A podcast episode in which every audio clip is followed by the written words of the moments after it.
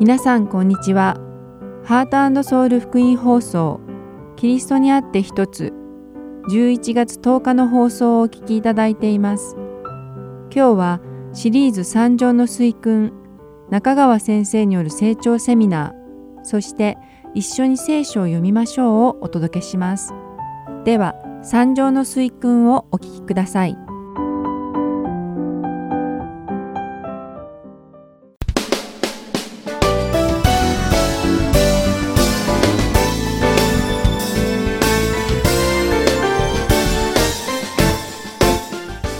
さんこんにちは。三条の水訓の時間です。お相手はともこクライマーです。今日も一緒に楽しく御言葉を学んでいきましょう。さて前回はイエス様が三条の水訓でされた祈りについての教えを学びました。そこでまずイエス様は私たちクリスチャンがするべきでない2種類の祈り方の仕方を教えてくださいました。その2種類の祈り方とは一つ目は偽善者たちのように人から注目を浴びるために行う祈り。そして二つ目は違法人のように意味もなく同じ言葉を呪文のように繰り返す祈り方です。イエス様はこのような祈り方を真似せずに奥の部屋に入って扉を閉めて密かに神様に祈りなさいと言われました。そしてイエス様は神様はすでに私たちに何が必要かをご存知なので、ただそれを祈りなさいと教えてくださいました。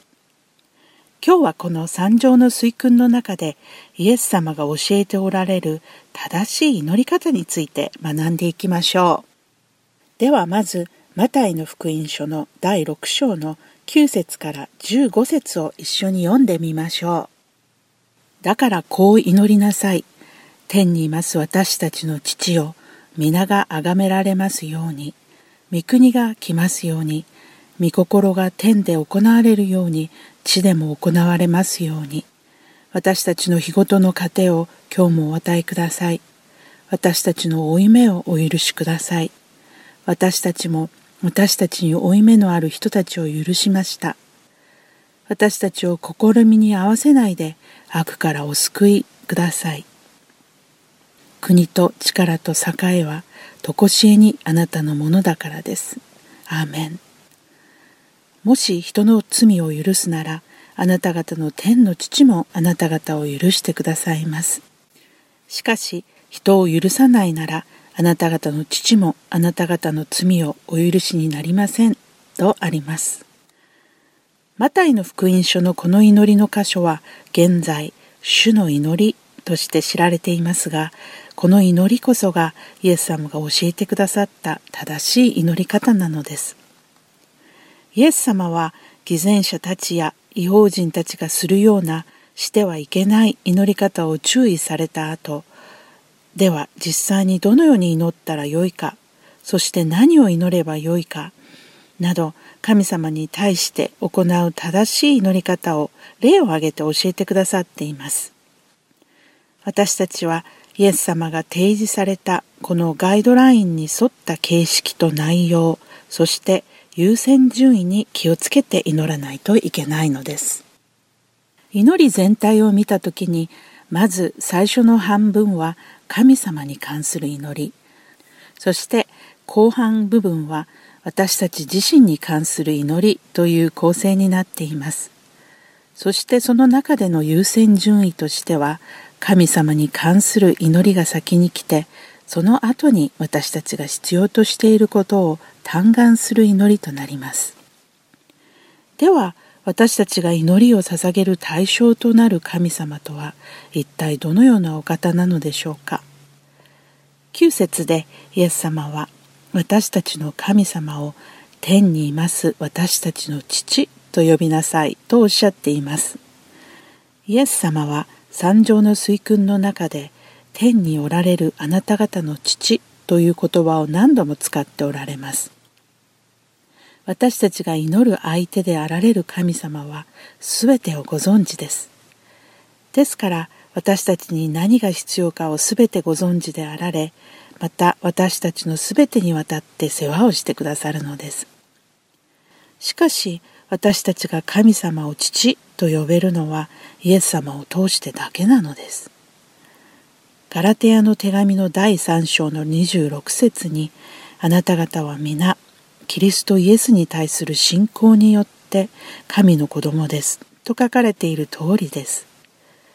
そして私たちが神様に祈ることができるのは神様が子供が欲し必要としているものを聞き入れてくださる私たちの父のようであられるためだからなのです。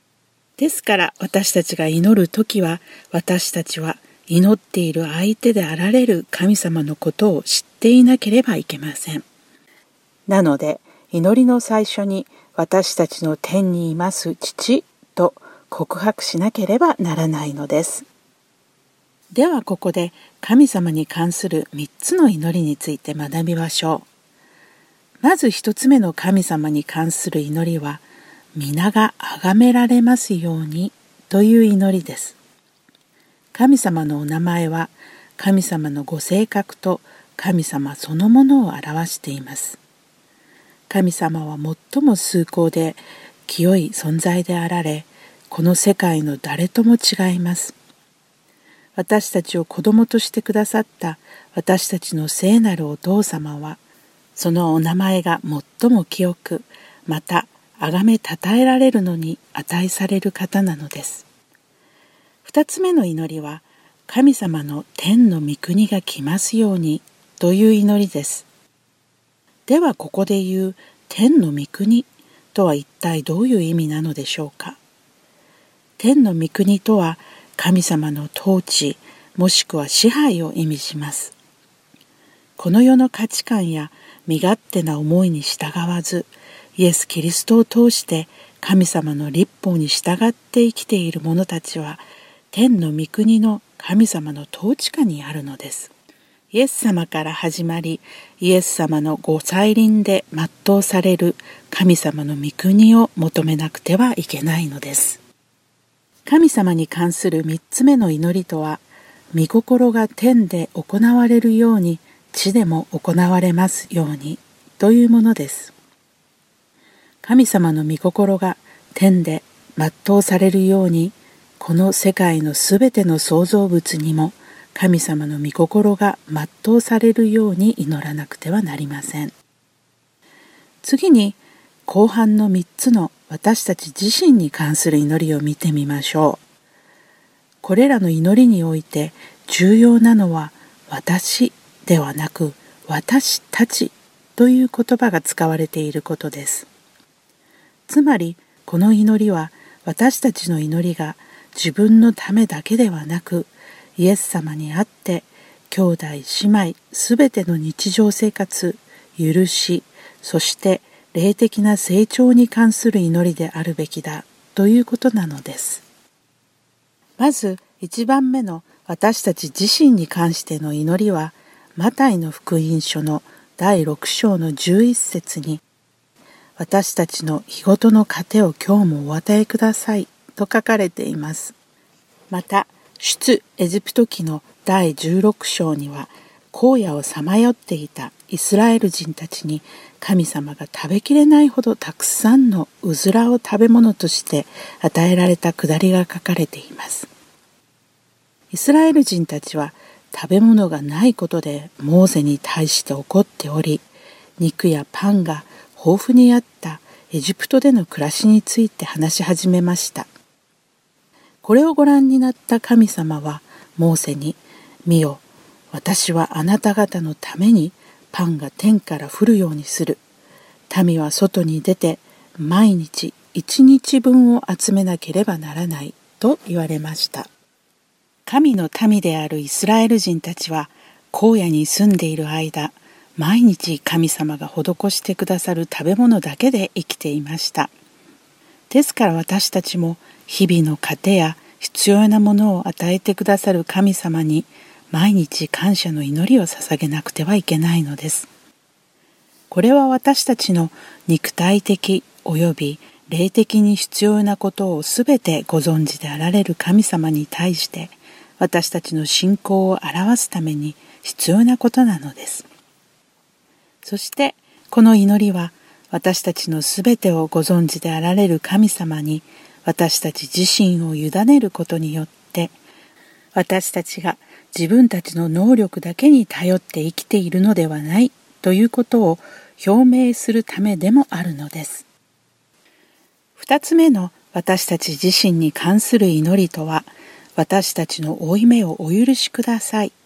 私たちも私たちに負い目のある人たちを許しましたというものです。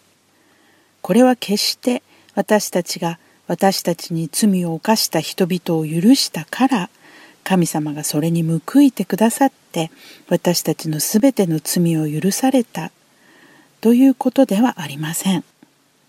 私たちの罪はすでに神様の恵みによって許されているので私たちが人を許した報酬に神様から許していただいたのではないのです。むしろそれは私たちのような罪人も神様から許していただいたので私たちに罪を犯した人を許そうというものなのです。なぜなら神様が許してくださった私たちの罪は私たちが他人に対して許す罪などとは比べ物にならないほど大きなものでした。ですから私たちが自分たちの負い目を許してくださいと祈るのなら私たちも私たちに負い目のある人たちを許すのは当然のことなのです。また私たちの心が憎悪や憤りでいっぱいで他人を許せないのに自分の罪だけを許してくださいと神様にお願いするのは自分勝手でとても正しい祈りとは言えません。イエス様は14節から15節でもし人の罪を許すならあなた方の天の父もあなた方を許してくださいます。しかし人を許さないならあなた方の父もあなた方の罪をお許しになりませんと言われています。私たち自身に関する三つ目の祈りとは私たちを試みに合わせないで悪からお救いくださいというものです。この祈りに出てくる試みとは私たちの信仰の強さを試すために神様が与えてくださるようなものではなくサタンが私たちを神様から奪い取ろうとするための試みのことなのです。アダムを神様に逆らわせるために誘惑したようにサタンはいつでも好きあらば私たちを神様から遠ざけようと虎視眈々と狙っているのです。そして私たちは神様のお力なしではサタンに打ち勝つことは到底叶いません。いつでも神様と共にあることでサタンに抗うことができるのです。ですから四六時中ずっと神様の存在が必要なのです。だからこそ私たちは私たちをサタンの試みに合わせないで悪からお救いくださいと祈らなければならないのです。そしてこの三つ目の祈りの後には国と力と栄は常しえにあなたのものだからです。アーメン。と、括弧にくくられた祈りが書かれています。これは神様に賛美と栄光を期す祈りで、祝祷と呼ばれています。ユダヤ人の祈りの最後には、神様を賛美するこの祝祷が必ず含まれています。この13節に書かれた祝祷は実はギリシャ語の聖書の原点には書かれておらず後から足されたものなのです。いくつかの訳の聖書にこの部分が書かれていないのはそういった理由からであり括弧でくくられているのもそのためなのです。今お聞きになっている皆さんの多くはイエス様が教えられた祈りの雛形であるこの主の祈りを暗記されているのではないでしょうか素晴らしいことと思いますしかしクリスチャンの集まりや礼拝の最後にこの祈りをその意味も考えずにただ呪文を唱えるように行うのはイエス様の教えに背くことになってしまいます。もし私たちが神様や神様の御国のためにまた私たちの肉体的及び霊的な必要に関して口先だけ祈り日々神様の御心に逆らって生きているとしたらそれはもはや祈りとは呼べません。皆が崇められますようにと祈るとき私たちはあなたのお名前は聖なる神ですと言っているのです。また御国が来ますようにと祈る時には私たちは自分の命を神様に捧げ神様に従っていきますと言っているのです。そして御心が天で行われるように地でも行われますようにと祈る時私たちは神様の御心に従っていきますと言明しているのです。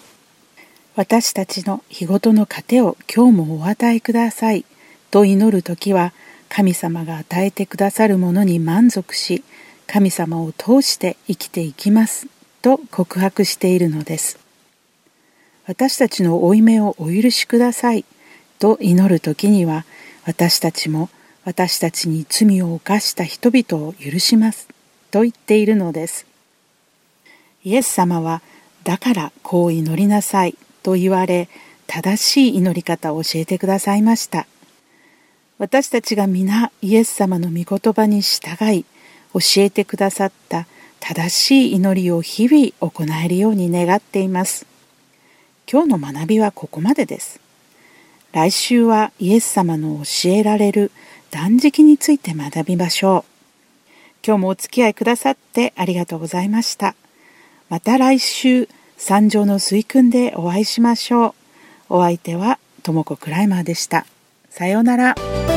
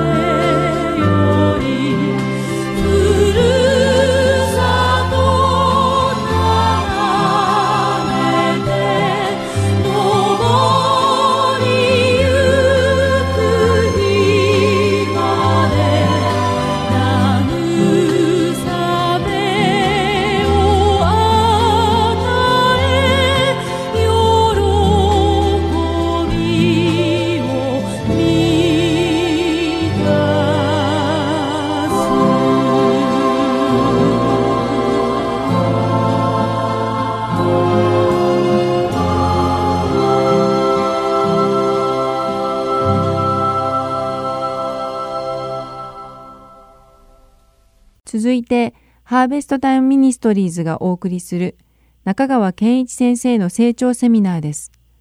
今日は終末時代に生きる第10課史上最大のプロジェクト前半をお送りします。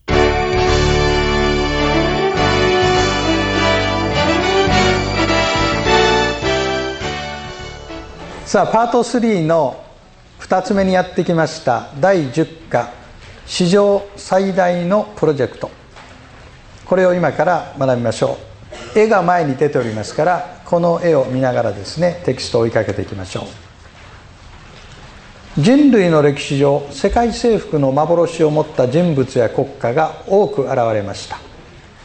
例えばアレキサンダー大王あるいはローマ帝国ナポレオンヒットラーなどが考えられます。日本の歴史を見ても豊臣秀吉とか徳川家康とかあるいは明治から昭和にかけての近代日本などがその良い例です。しかしこれらの人物や国家の試みは全て失敗に終わりました。現代においては経済進出という形で企業が世界征服を狙っています。まあ大きな幻を持っていくということが成功の秘訣であるということよく言われることですね、えー、かつて私はビジネスマンをしておりましたがマクドナルドで4年間お世話になりました。大変お世話になったのでたびたびその話をして皆さんに買っていただくようにお勧めしておるわけですね、えー、マクドナルドに勤めていた頃金曜日の朝9時から10時ぐらいまで部長会というのがあるんです。私は資材部長代理だったんです。部長がいない代理です。でだからその部長会にいつも出てますね。で藤田伝という社長でしたけどもまあビジョンの大きな方ですね。ある時社員を前にね彼はこう言いました。諸君僕は日本人に1000年間ハンバーガーを食べさせて日本人の髪の毛を金髪にしてみせる。でハンバーガー1000年食べたら金髪になるんですかね。ならないけれども要するにそういうねその意欲に感動したわけですよ。当時集まっていた若い僕らはね。僕も20代後半でした。やるぞって気になりましたよ。まあビジョンを持ってるリーダーに従っていくっていうのは非常に素晴らしいことですね。こういう話も聞きましたよ。コカ・コーラの社長がまあ何代か前の社長ですよねきっとね。こういう話をするそうです。皆さん私の体の中を流れているのは赤い血ではなくてコカ・コーラですと言って相当健康に悪いと思うんだけどね。それもねそのビジョンとしてはすごいじゃない。だからコカ・コーラってのは世界共通語でしょ。マクドナルドだってもうあらゆるところにあるじゃないですか。イスラエルにもマクドナルドがあるんだよ。中国にだってあるでしょ。ロシアにだってあるでしょ。どこへ行ってもある。それぐらいに大きなビジョンを抱えてる国際的な企業っていうのはいくらでもあるよね。僕はもしクリスチャンでなかったらあのハンバーガービジネスで一生終えてたかもしれない。そのうちに自分がフランチャイズになってお店の5つや6つ持ってたかもしれない。ね。あるいはハンバーガーに対抗してお好みバーガーっていうのを作ったかもしれない。わからないけどね。でもそれを辞めた。会社を辞める時に社長に辞表を持って「お世話になりました。僕はこうこうこういう理由で会社を辞めて進学校に行って牧師になります」って言ったら社長が驚いてこう言いました「君がいくら伝道したって日本はキリスト教国にならないから。君は頑張ってハンバーガー売りなさい」って。言いましたね。それから他の仲間の人たちもですね誰一人として僕がやろうとしていることを理解する人はおりませんでした、うん、なんでそんなことやるの？何しようとしてんの？彼らの目には私のやろうとしていることは愚かなことに見えたことでしょう。でも私が進学校に行って牧師になって神の国の拡大のために献身しようと思った理由は何かというとさっきの休暇で学んだ人生のパノラマをはっきりと捉えたこと。2つ目はイエス・キリストが私に示してくださったプロジェクトの方がハンバーガーを日本人に食べさせて日本人の髪の毛を金髪にすることよりも魅力があるからです。日本では一般的に信仰を持つのは女子供という認識が多いです。ごめんね。女性の方。こんな女子供なんて言い方して。あの弱い。男性はねもっと強くなきゃいけない。というのが一般的認識です。けれども男性であっても女性であっても皆さんに申し上げますよ。大きな幻を持ちたい方。大きな夢を描きたい方。それならばイエス・キリストが示してくださったこのプロジェクトに参加することが最もエキサイティングで最も心躍る授業であること。これは人間として一番やりがいのある仕事であること。また一番面白い仕事であることを覚えてください。人の魂が救われるのを体験したらもうやめられない。これやみつきになる。霊的かっぱえびせんです。やめられない止まらないっていうね本当に面白いんだもん。だって神様を知らない人が話をしていくうちに目が開かれてある意キリストに出会って涙を流して喜んでクリスチャンとして成長していく姿を見ることほど素晴らしいことはないです。でそういう体験がまだない方はあなたはまだ霊的かっぱえびせんの味を知らないわけですよ。ね？ぜひねこれを機会にこのエキサイティングなプロジェクトに参加することをお勧めしたいと思います。さあその心躍るプロジェクトというのは何なのかというとイエス・キリストが弟子たち私たちに残してくださった命令のことでこれを大宣教命令と言います。でこの大宣教命令というのは一番4箇所に書かれてあるんだ。聖書の中の4箇所に書かれてあります。前の絵を見てください。トランペットを吹いてる人が何人いますか？え？何人ですか？4人いますね。大きな人が1人と小さく書いてある人が3人。つまり大宣教命令っていうのは4箇所に出てくるんです。ラッパを吹いてますね。テキストに帰りましょうね。よみがえりのキリストは40日間弟子たちの前に表し姿を現し彼らを教え導かれました。その教えの中心テーマは神の国でした。その神の国を来たらせるために昇天される時弟子たちに与えたのが大宣教命令です。聖書には4箇所にその記録が残されています。福音書全部に出てくる。ルカの場合はルカの福音書の続編である使徒行伝に出てくる。マタイ、マルコ、ルカ、ヨハネともにこれを記しています。マタイ28章マルコ16章使徒行伝1章ヨハネ20章4箇所に出てくる。2番目。大宣教命令の保証はイエス・キリストの権威です。あの地球の上に王冠が乗ってるでしょ？あれがイエス・キリストの権威を象徴しています。こういう大きなプロジェクトが成功するためには確実な保証がなければいけない。お金が必要でしょうか？人材が必要でしょうか？組織力が必要でしょうか？こういったものは全部必要です。しかし次58ページに行きますよ。弟子たちにはお金も人材も方法も何もなかったんです。彼らにとって唯一の保証はイエス・キリストの権威でした。マタイの28章18節から20節。イエスは近づいてきて彼らにこう言われた。私は私には天においても地においても何て書いてある？一切の権威が与えられています。それゆえあなた方は行ってあらゆる国の人々を弟子としなさい。そして父子精霊の皆によってバプテスマを授けまた私があなた方に命じておいた全てのことを守るように彼らを教えなさい。見よ私は世の終わりまでいつもあなた方と共にいます。これですね。キリストの権威が私たちにとっての保証です。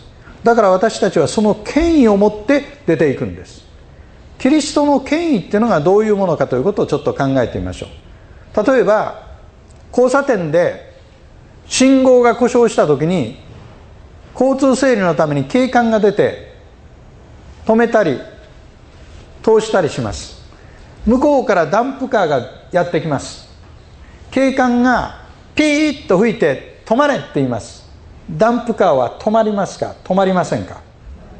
止まるね。なぜ止まるの？警官の方が強いんですか？ダンプカーよりも。権威だよ。誰が権威を与えたの？ん？人々。神様。今交通ルールの話してる交通課それはアメリカの場合ってどうだろうね。まあ町とかね国が警官に権威を与えてるんでしょ。だから物理的には弱いよ。警官の方が。ぶつかったら絶対負けるよ。ねこの中には勝ちそうな人もいるけど何人か。必ず負けるぶつかったら。いや別に特定の人を言ってんじゃないんだよ。だけども止まる。なぜかというとその警官は背後に国家権力とかあるいはその地方公共団体の権力を背負ってダンプカーを止めてるんです。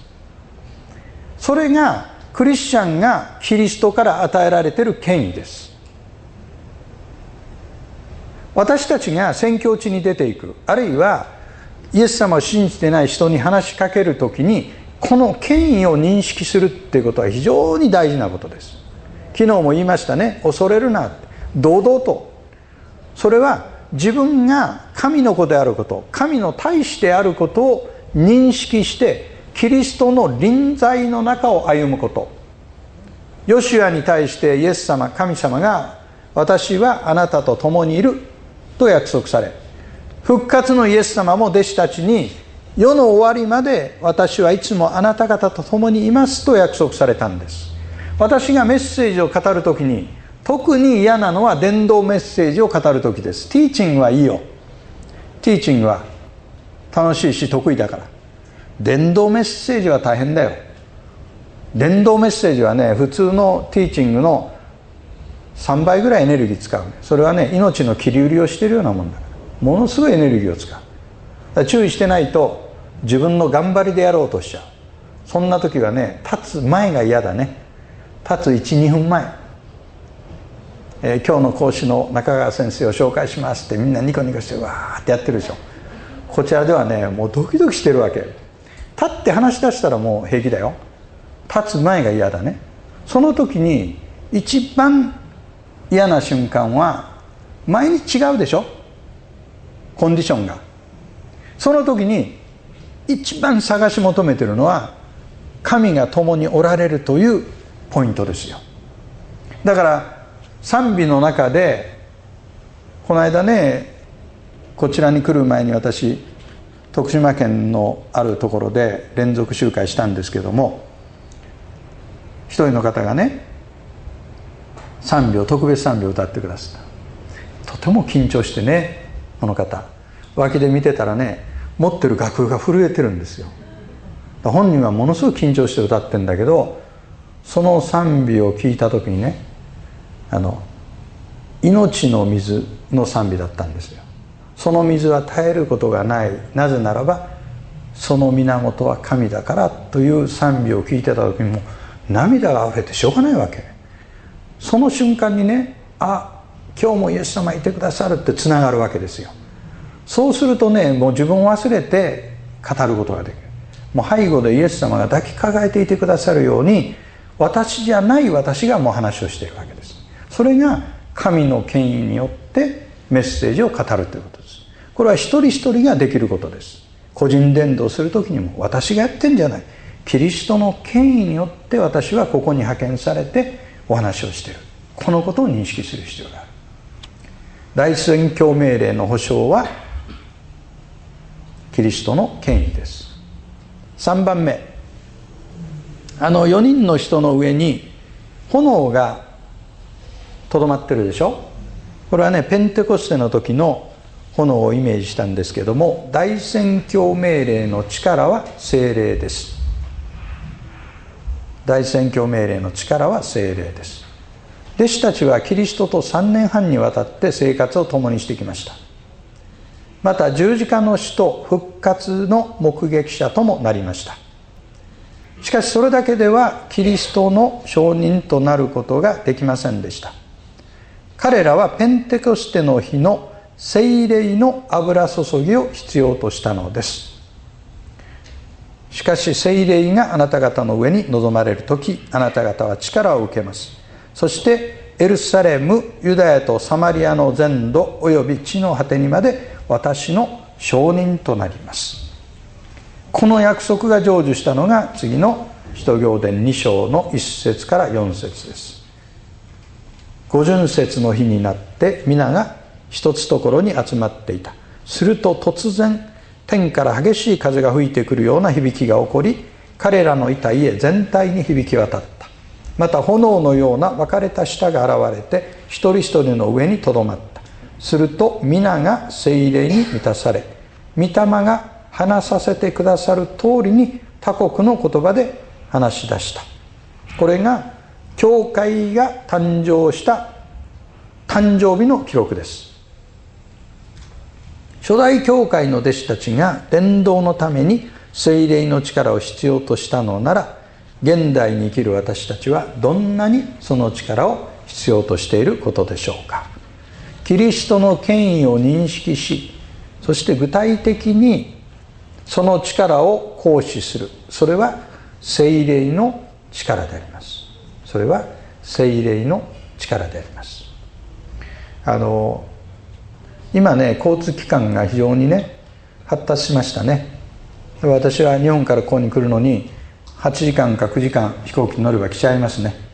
ついこの間までねつまり動力とかエンジンとか電気とかそういうものが発見される前にね人間が移動する速度で一番速かったのは何だと思います？そうですね。馬ですね。馬に乗って走るのが一番速い時代がついこの間まで何千年も続いたんです。それは今馬に乗って旅行する人っていますかね？まあねトランスあたりの方がこの会場に来るのに馬に乗ってきたらどうですかね。1日かかるんじゃないかな。1日で来れるかな。誰も馬になんか乗らないじゃない。みんな車に乗ってバーッと来るじゃない。なぜそういう話をしてるかっていうとクリスチャンになってもね精霊の力により頼んで物事を行う人が意外と少ない。まあいわば馬に乗って一生懸命かけてる人はたくさんいる。だけど精霊の力によって物事を行う人は少ない。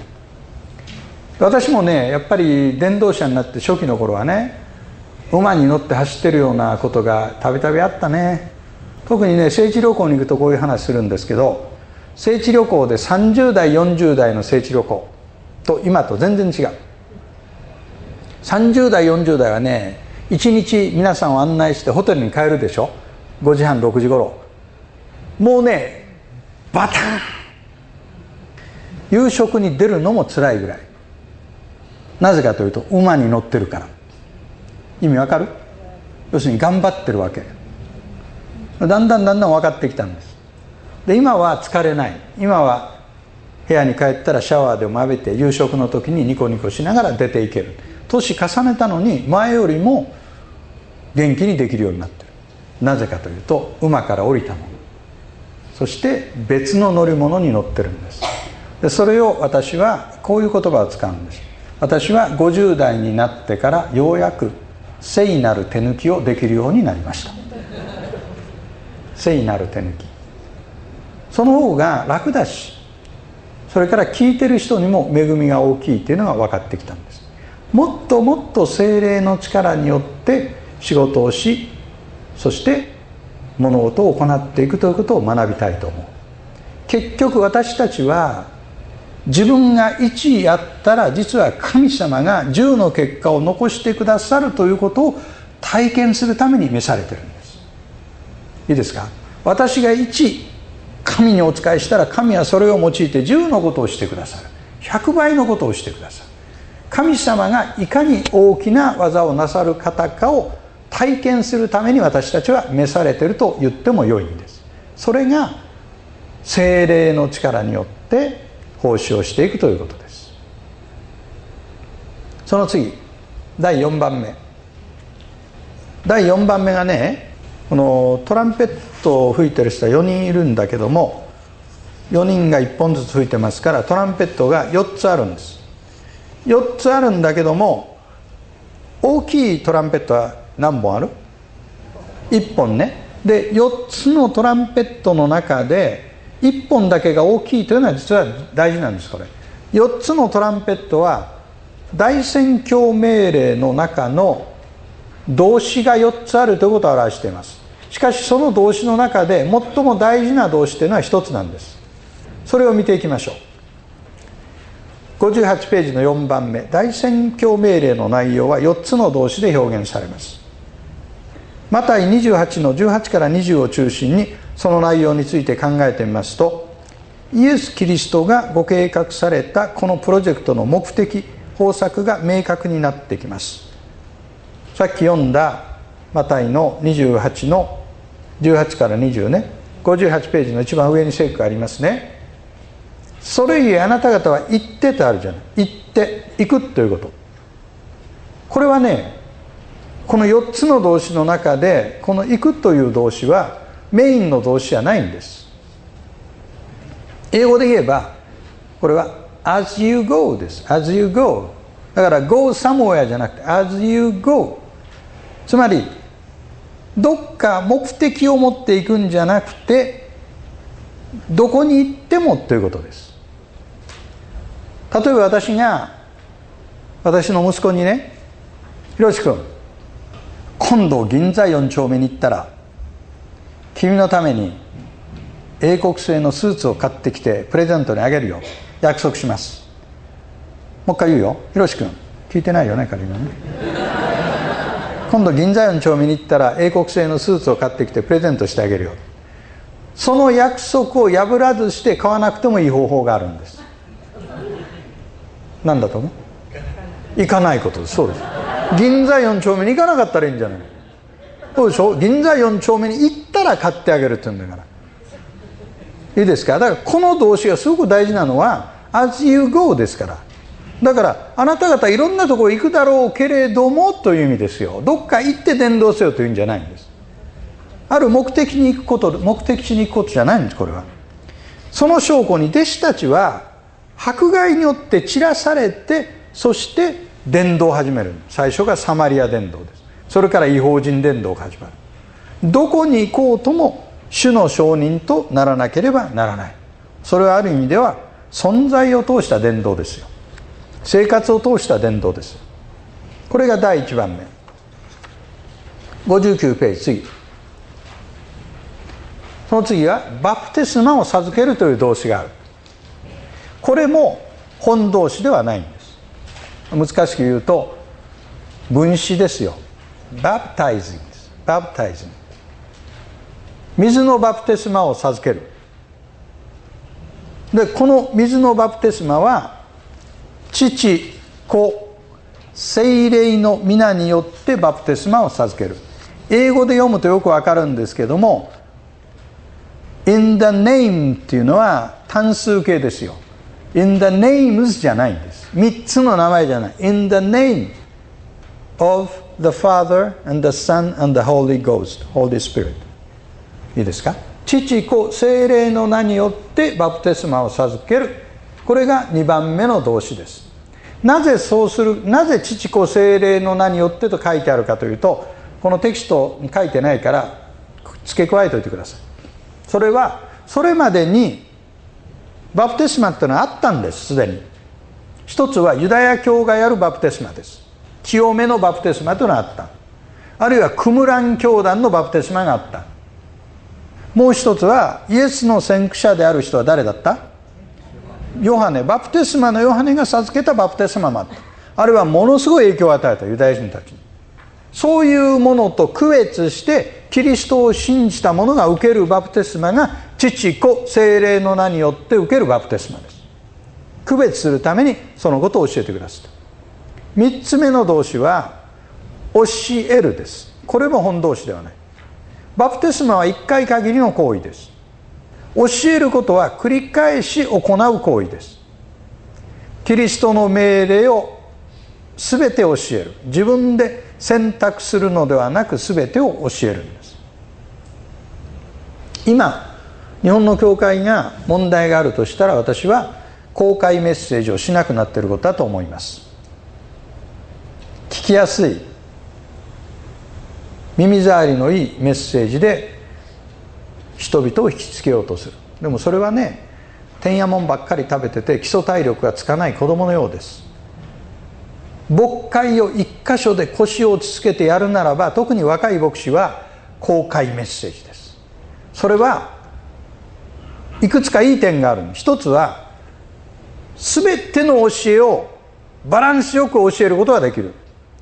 二つ目は信徒の人っていうのは牧師がメッセージでテーマを選んで語る時はあ今日は私のことを言ってると大抵思うんですこれ。ところが順番に語ってると順番だからこの話をしてるっていうふうに言えるんです。いいですか？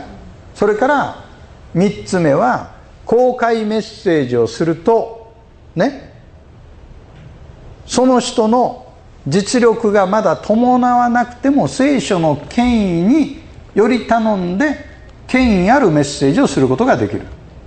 だからもうできないんだったら御言葉を何回も叫んでるだけでもいいんです。本当ですよ。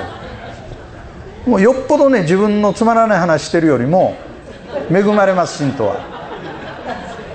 だから公開メッセージがすごく大事なんです。いいですか？ね？人々に教えるってことです。これがなされなければ信徒の基礎体力がついていかない。そして4番目の動詞。これが一番メインの動詞で弟子とするという動詞。これが4つの動詞の中で唯一の命令形になってます。つまり大宣教命令のゴールというのは弟子を作ることなんです。弟子を作ること。なんですその弟子を作る作り方が福音を伝え洗礼を授けそして聖書を教えることによって弟子を作っていくんです。イエスの方法論は弟子作りでした。パウロの方法論も弟子作りでした。テモテの手紙の中でパウロは多くの証人の前で私から聞いたことを他の人にも教える力のある忠実な人たちに委ねなさいと教えてます。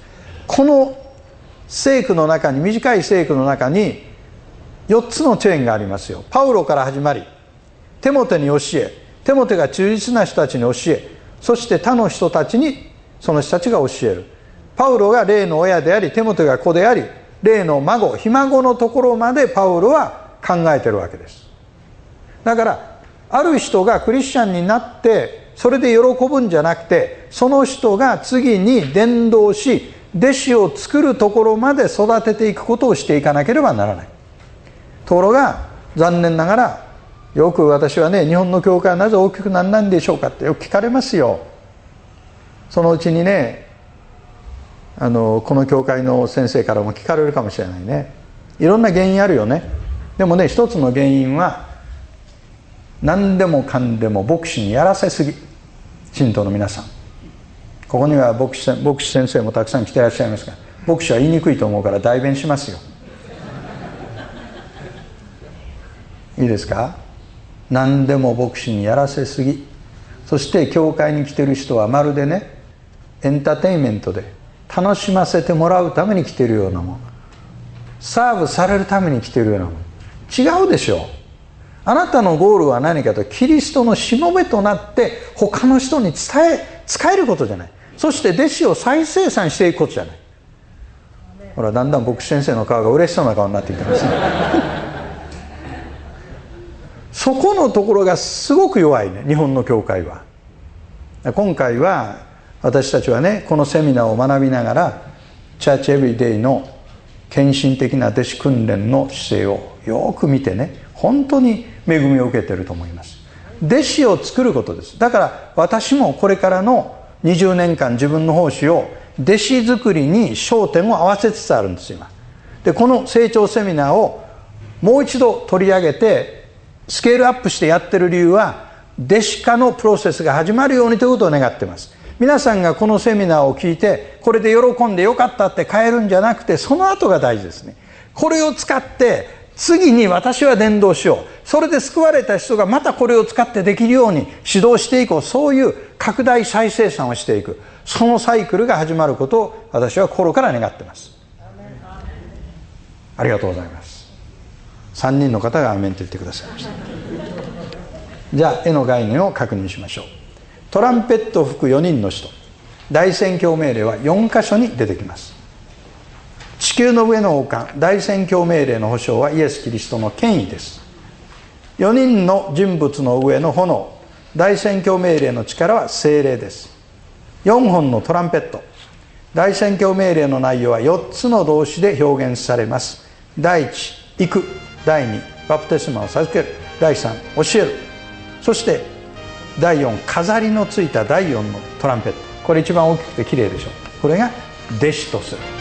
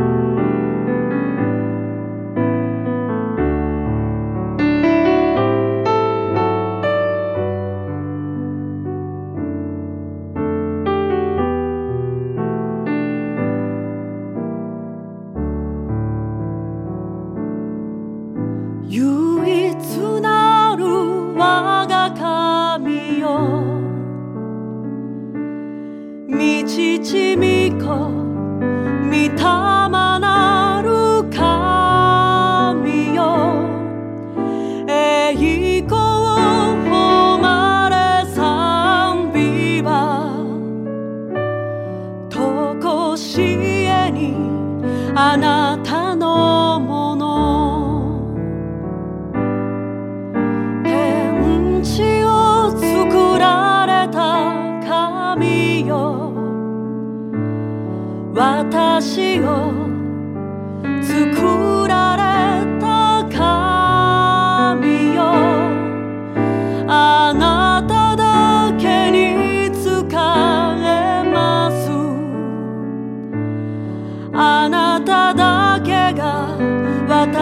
地の神。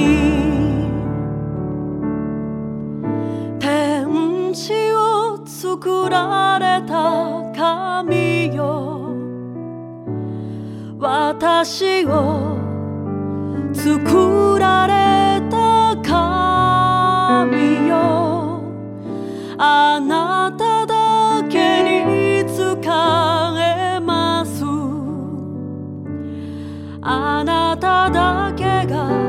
私の神。あなただけが我らの神。あなただけが日本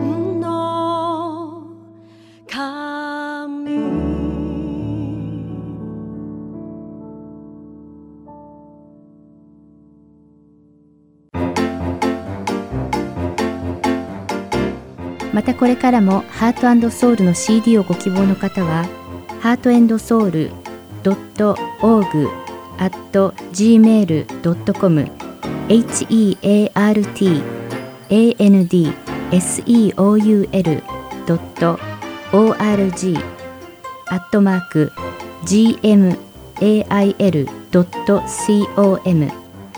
までご連絡ください。ご連絡いただき次第送料無料にて送らせていただきます。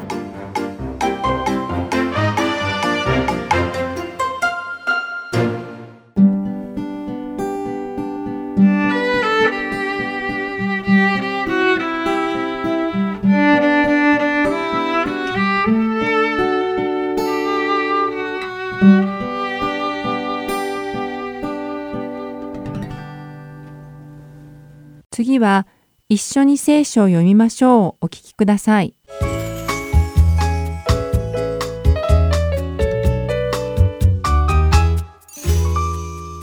皆さんこんにちは。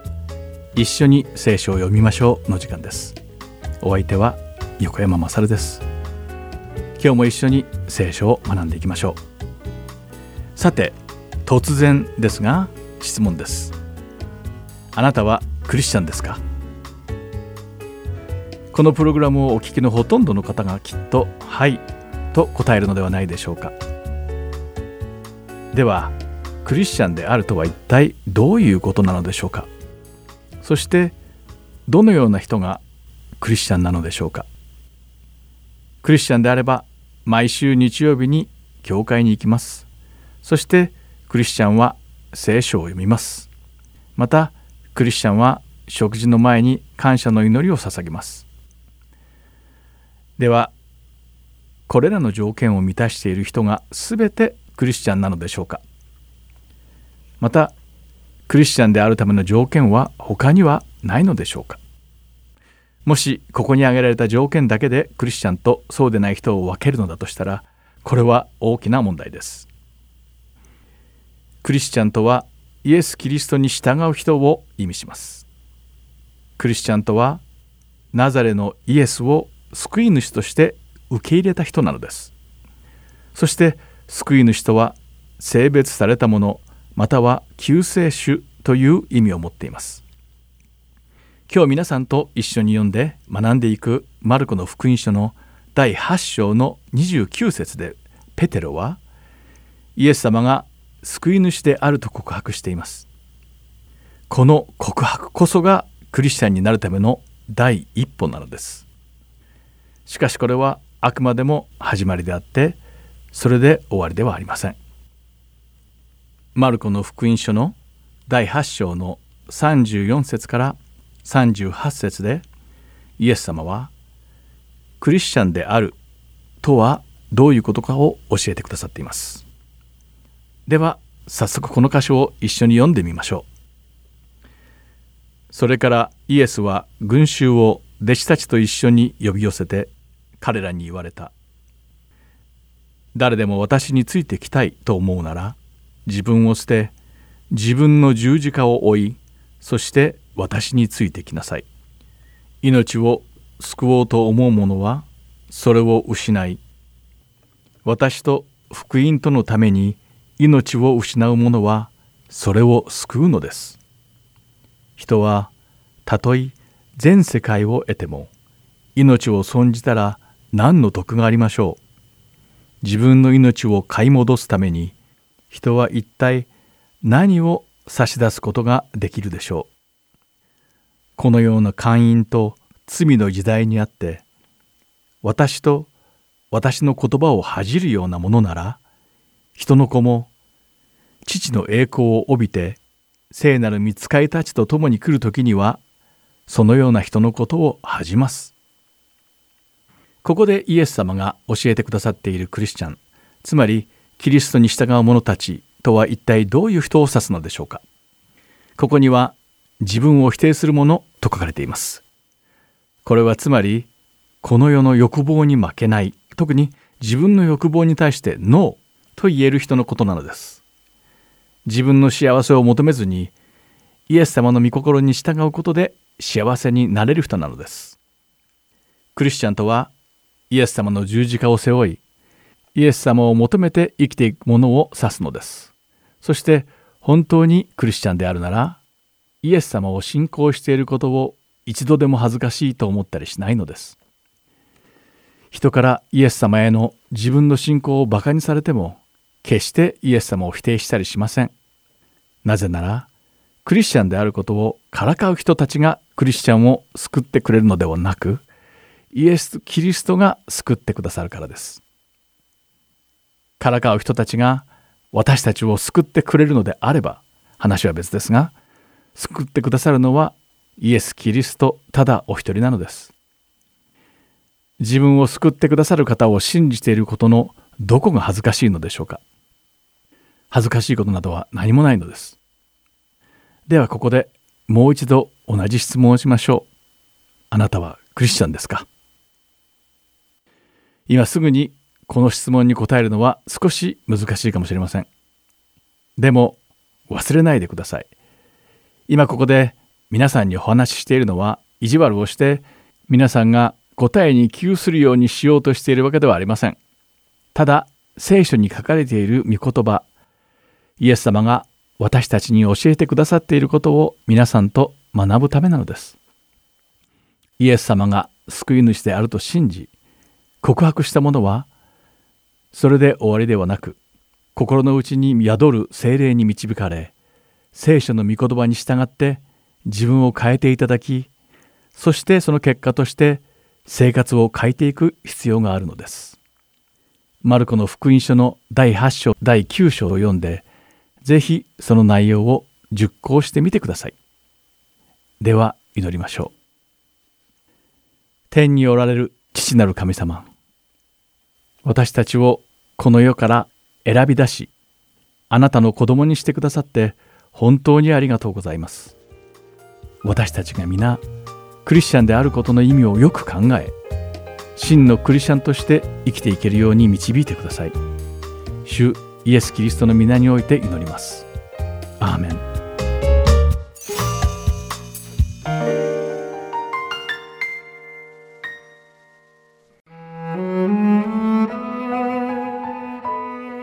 今週はマルコの福音書第8章27節から9章8節までをお読みいたします。それからイエスは弟子たちとピリポ・カイザリアの村々へ出かけられた。その途中、イエスは弟子たちに尋ねて言われた。人々は私を誰だと言っていますか？彼らは答えて言った。バプテスマのヨハネだと言っています。エリアだという人も、また預言者の一人だという人もいます。するとイエスは彼らに尋ねられた。では、あなた方は私を誰だと言いますか？ペテロが答えてイエスに言った。あなたはキリストです。するとイエスは自分のことを誰にも言わないようにと彼らを戒められた。それから人の子は必ず多くの苦しみを受け長老祭司長立法学者たちに捨てられ殺され3日の後によみがえらなければならないと弟子たちに教え始められた。しかもはっきりとこの事柄を話された。するとペテロはイエスを脇にお連れして諌め始めた。しかしイエスは振り向いて弟子たちを見ながらペテロを叱って言われた。下がれサタン。あなたは神のことを思わないで人のことを思っている。それからイエスは群衆を弟子たちと一緒に呼び寄せて彼らに言われた。誰でも私についてきたいと思うなら自分を捨て自分の十字架を追いそして私についてきなさい。命を救おうと思う者はそれを失い私と福音とのために命を失う者はそれを救うのです。人はたとえ全世界を得ても命を損じたら何の得がありましょう。自分の命を買い戻すために人は一体何を差し出すことができるでしょう。このような会員と罪の時代にあって私と私の言葉を恥じるようなものなら人の子も父の栄光を帯びて聖なる見つかいたちと共に来る時にはそのような人のことを恥じます。イエスは彼らに言われた。誠にあなた方に告げます。ここに立っている人々の中には、神の国が力を持って到来しているのを見るまでは、決して死を味わわない者がいます。それから6日経って、イエスはペテロとヤコブとヨハネだけを連れて高い山に導いて行かれた。そして彼らの目の前で見姿が変わった。その御衣は非常に白く光り、世の晒し屋ではとてもできないほどの白さであった。またエリアがモーセと共に現れ、彼らはイエスと語り合っていた。すると、ペテロが口出ししてイエスに言った。先生、私たちがここにいることは素晴らしいことです。私たちが幕屋を3つ作ります。あなたのために1つ、モーセのために一つ、エリアのために一つ。実のところ、ペテロは言うべきことがわからなかったのである。彼らは恐怖に打たれたのであった。その時、雲が湧き起こって、その人々を覆い、雲の中から、これは私の愛する子である。彼の言うことを聞きなさい。という声がした。彼らが急いで辺りを見回すと、自分たちと一緒にいるのはイエスだけで、そこにはもはや誰も見えなかった。今週はマルコの福音書第8章27節から9章8節までをお読みいたしました。ではまた来週。